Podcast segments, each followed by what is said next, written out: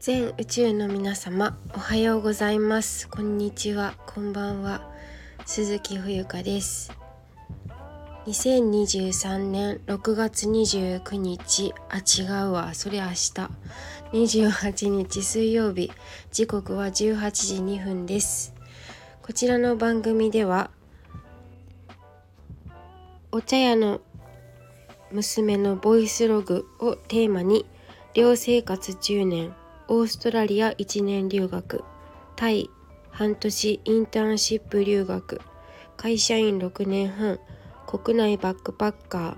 クレイセラピストとして独立し起業3年目の私が日々の気づきをお話ししております。はい、えー、ちょっと冒頭の、えー、タイトルコールを変えてみたんですけどいかがでしょうか？少しは分かりやすくなったもんかね？はい。えー、っとね今18時7分でもうあと30分もしないうちに次のお仕事が入っているんですけれどもえー、っと今日はねなんか昨日そう眠れなかったって話は今朝の収録でしたと思うんですよ。はい。でえー、っとお茶の稽古終わってそのままみなとみらいにいたので今日すごい暑かったんですよね。日中30度あったみたいで。ムシムシで。ミンミンゼミかな。アブラゼミかな。じいじいじいじ泣いてて。ああ夏がいよいよ始まったなーなんて思っていました。えっと沖縄はあのー、梅雨明けしたようなんですけれどもこれもあれかな。地域によって全然違うんですかね。分かりませんが。えー、関東まだこちらは7月の中旬くらいまでは開けないかなと思うんですけれどもあのー、今日までみたいねこのあ今週までか。今週まではえっ、ー、と暑いみたい。でも来週からまたお天気崩れるみたいなので雨と曇りがこう行ったり来たりするんじゃないかなと思われます。はい。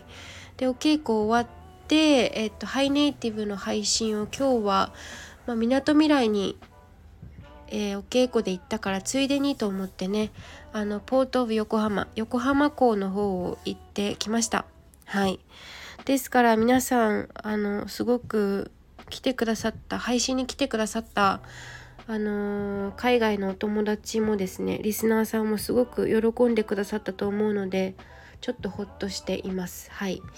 なんだろうねその毎日同じことを続けることはもちろん言わずもがなとても大切なことなんですけれどもたまにねちょっと違ったことをするっていうのは、まあ、どんなお仕事に関してもなんですけど工夫はね必要だなと思うのでまあまあまああのはい今日はそんな感じでした。はい。でえっ、と私今日ねご飯っていう感じのご飯全然食べてなくてあの稽古で食べた水無月とかおもがしとかが今日のおかずだったかも。おかずというかメインディッシュみたいになっちゃって。で今帰ってきてからもですねお菓子ここにまだあるんですけどビスケットお茶の先生からもらったからこれ食べようかなみたいな。ちゃんとしたご飯今食べてないんだよね今日は。うん。朝もなんかグダグダしちゃったし。はい。まあなんかこん本当にこういうグダグダできるっていうのはありがたいことですよね。なんかあのラッキーだなと思う自分は本当にお茶のお稽古にも行けて行きたくてもご縁がなくてあのそういうお稽古に通うことも人生でない人もいますから私本当にもうラッキーだなって思うんですよね。例えば日本のね和の文化だって別に全然知って知らないわけじゃないから着物も自分で着られるしお茶も立てられるし英語もできてタイ語もできていやーなんか私すごいなって思っちゃいました自分で。はい。まあまあそれは置いておいて。今日はですねテーマ順番が逆っていうお話をしてみようかなって思いました。これは、まあ、電車に乗ってる時にちょうど今日お稽古行く時になんかふっと思ったんですけどなんかね皆さん何かしたいとか何かにこうたけたけたけていたいというか何かこう得意分野だったり何か伸ばしたいとかこういうものを武器として持っておきたいんだってなった時になんか急にそのわかるよ？わかるんですけど急になんか質を求めるんだよね突然。うん、それはすごくねお気持ちとしてはとてもよくわかるんでございますよ。私私もわかる。経験があるというか。あのー、なんかこう何かを始める時ってエネルギーすごくいるじゃないですか。良い子らしょみたいなね。で結局みんな途中で諦めたりとか嫌になって投げ出すこともあると思うんですよ。投げ出してもいいんですよ全然。そう投げ出すことも一つね道の一つですから。ただなんかその最初に質を求めちゃうとどうしてもあのー、その質というかそのも質の良質なものを求めようとしますとあなた方があのイメージしているものね。それがあまりにもちょっと自分の今の現状とかけ離れすぎているとあのその質に到達するのにとても時間がかかると思うんですよ。お金も時間もかかると思う。はい。だからそうじゃなくてなんかその量より質だみたいな話あるじゃないですか。でもやはり最初は量だと思うんですよ。量をこなすこと。もうあのもう失敗とか成功とかそういう話はなくてもうさもうとりあえず数だけ打つのよ。最初はもう。嫌嫌というほど。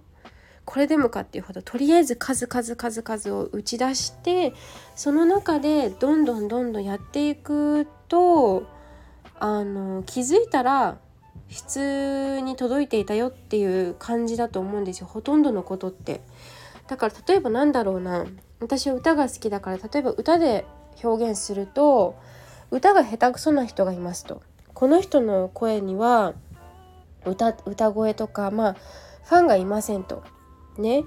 だけどあのー、ある時突然こう何て言うのかな。ヒットするものってあると思うんだよねなんか。うん。うーん。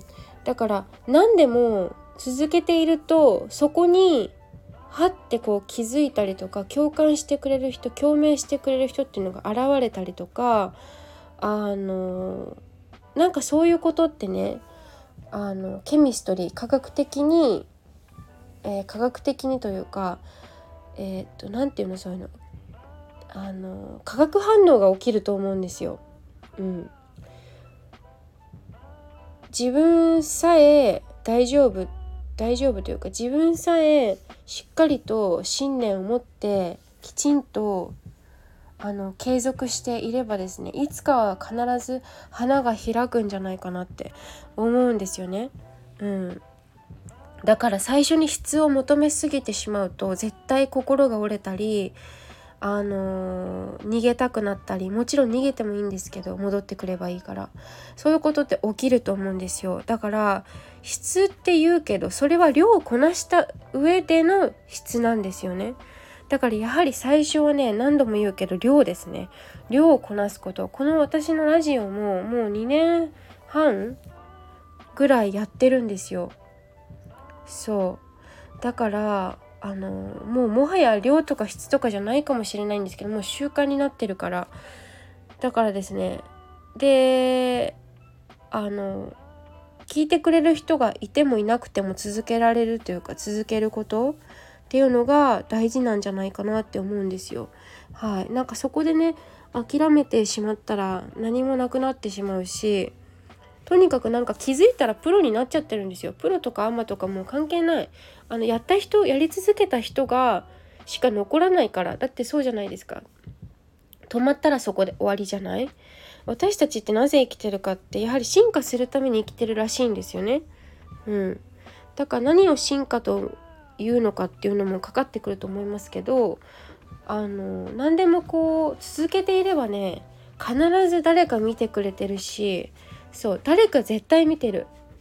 見てくれる人が必ずいるからあの投げ出してもいいよ。私も投げ出すこといっぱいあったし、うん、やめたこともいっぱいあるし、うん、なんかもうあんまり覚えてないけどあの忘れる忘れること忘れてますね。もうなんかあんまり後ろ振り返ったりしてなくて結構前しか見てないから、うん、まあ目の前を見すぎてちょっとあんまり先が読めなかったりするのはあるんですけどはい。だからもう量だよね。とりあえず量をこなしてほしいと思う。何か始めたい人とか何か何かこう自分の武器として持っておきたい人がこれを聞いていていらっしゃるのであればですね。私があのわかんない。そのこの音声を聞いてくださってる人がどんな人間性なのかどんなことをしてきた人なのかちょっとわからないけどあの量です最初に。質を最初から求めたらあかんねで100%完璧主義な人は心が折れやすいからね。あのー、最初は量をこなしてください。響かない。反応ないと思ってもまず量です。はい。量をこなさないかんと思うよ。うん。何でもいいの。である程度固まってきたらどんどんその質にこだわっていけばいいと思いますよ。はい。私も今その最中にいるので一緒にあの精進してまいりましょうね。はい。ということで、今日は、えっ、と、順番が逆というお話をさせていただきました。えー、以上です。